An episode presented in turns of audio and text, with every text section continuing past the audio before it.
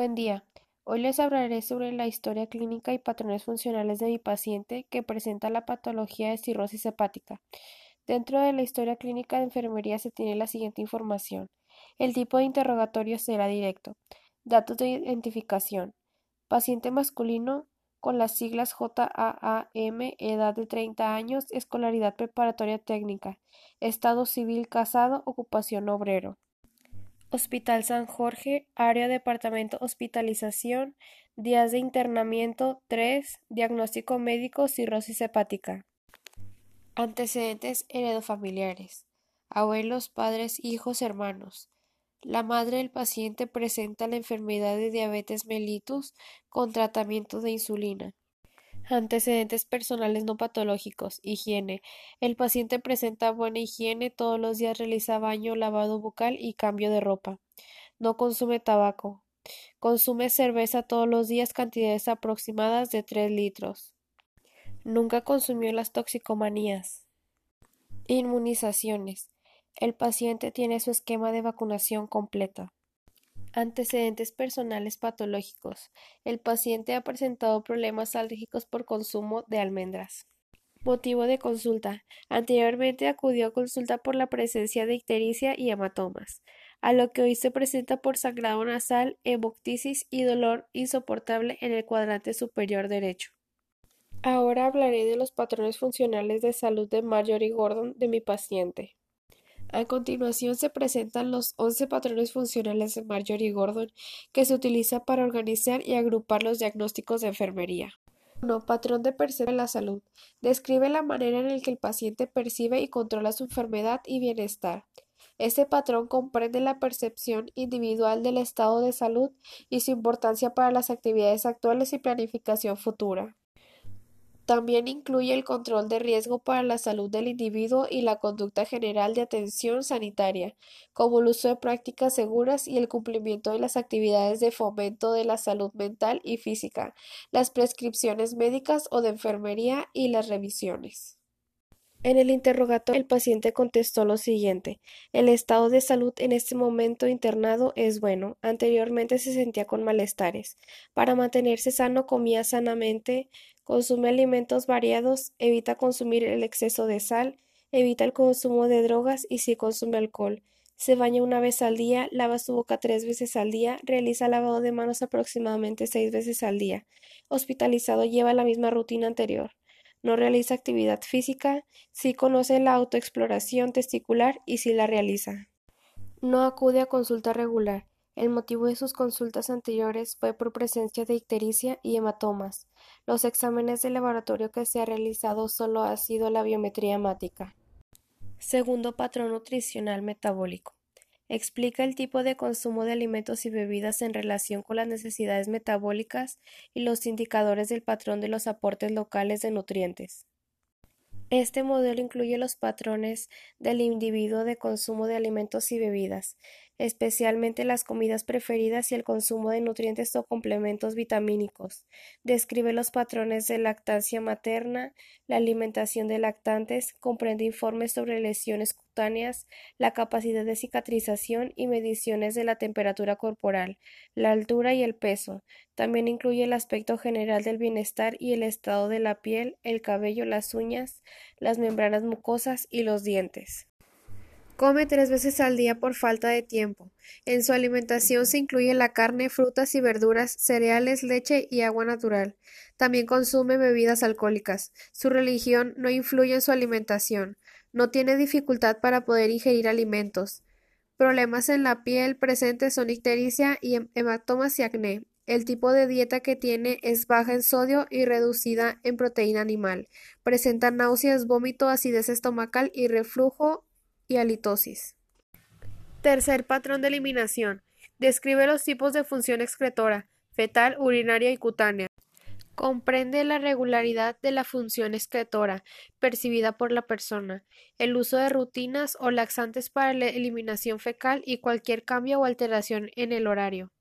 Modo de excreción, calidad o cantidad de eliminación.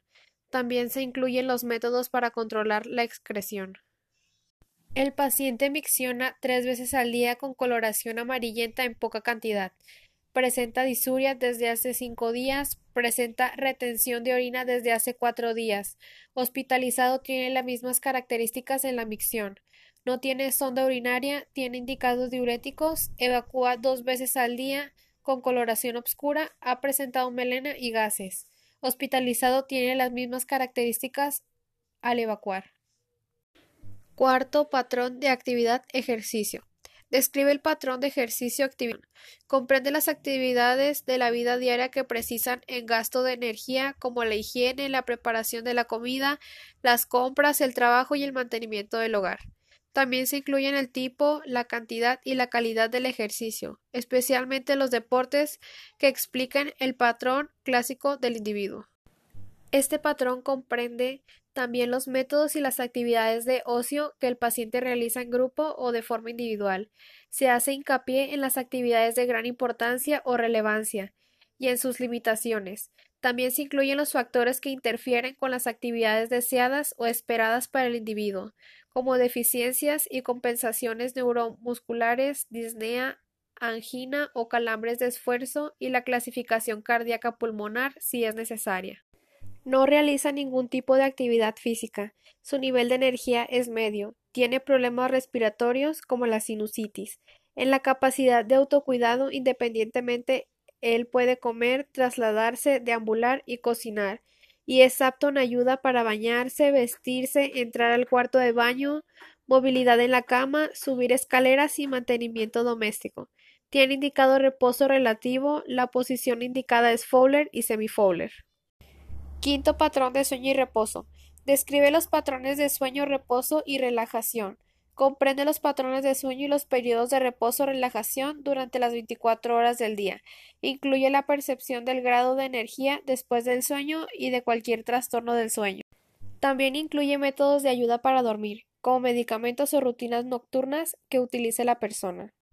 El paciente duerme al día aproximadamente de 6 a 8 horas. Se siente descansado. Hospitalizado, su sueño es nocturno con siestas durante el día en donde descansa ocho horas. Sexto patrón cognitivo perceptivo. Describe el patrón sensorio perceptivo y cognitivo. Comprende la idoneidad de las formas sensoriales como la visión, la audición, el gusto, el tacto y el olfato, y la comprensión o el uso actual de prótesis. Cuando sea adecuado se incluyen informes de la percepción del dolor y la manera en que se controla. También se incluyen habilidades funcionales cognitivas como el lenguaje, la memoria, el juicio y la toma de decisiones. Paciente sabe leer y escribir. Su último grado escolar fue la preparatoria, idioma principal español. En la hospitalización ha presentado dolor de la escala del 1 al 5, un 3, en el cuadrante superior derecho. El dolor se presenta en pulsaciones y se acompaña con reflujo gástrico, vómitos y náuseas. Séptimo patrón de autopercepción autoconcepto. Describe el patrón de autoconcepto y las percepciones del estado de ánimo.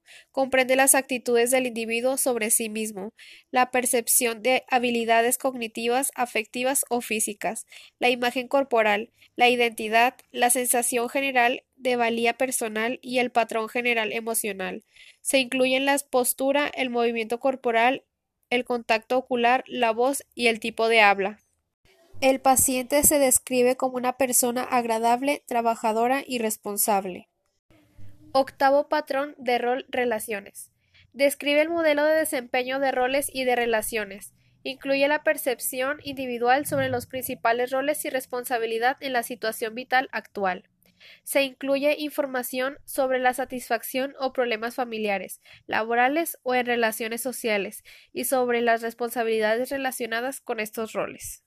Su familia la conforma él y su esposa. El rol que toma es el del esposo. La comunicación en su familia es buena. Las muestras de cariño son abrazos, besos, palabras de cariño. Por lo general, se relaciona con amigos. Ahora que está hospitalizado, lo apoya su madre y esposa. Noveno patrón de sexualidad reproducción. Este patrón describe la satisfacción o insatisfacción con la sexualidad y el patrón reductivo. Comprende la satisfacción percibida por el individuo o informa de los trastornos en su sexualidad. También incluye la fase reproductiva de la mujer, premenopausia o posmenopausia.